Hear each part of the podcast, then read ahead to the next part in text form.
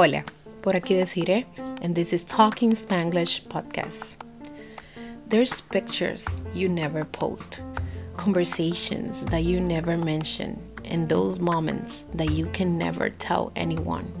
Those are the most meaningful part of our life.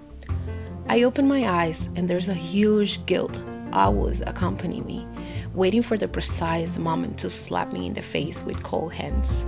I'm always running because there's so much on my shoulders that I need to sit in my car for a couple minutes and cry with loud music in the background so I can start my day.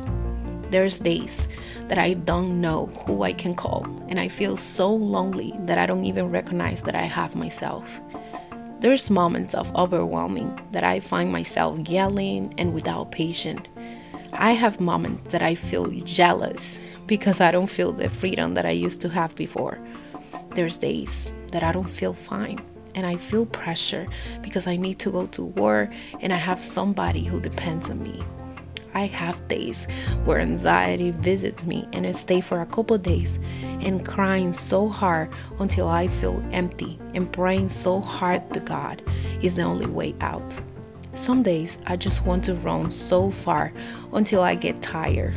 There's days where the weather is the one that control my emotions. There's days that I feel sad and tired and I can no more. There's days that I have so much that physically I get sick. There's secrets that I keep for me because I don't want anybody to judge me. There are situations that I'm going through that make me feel shame.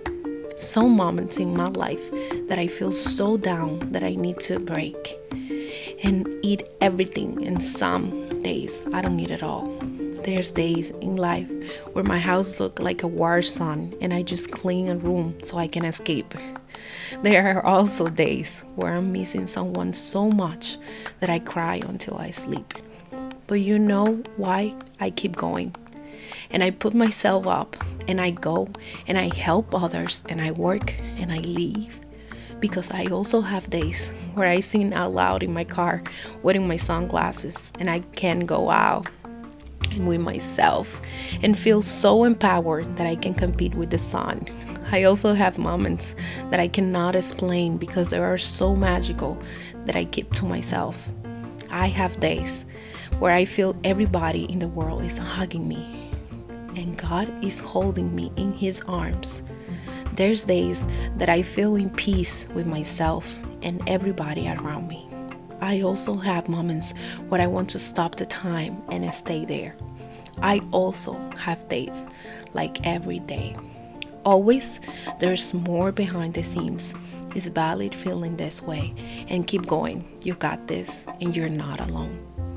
See you next time. You can listen to me on Spotify, Apple Podcasts, and Amazon Music.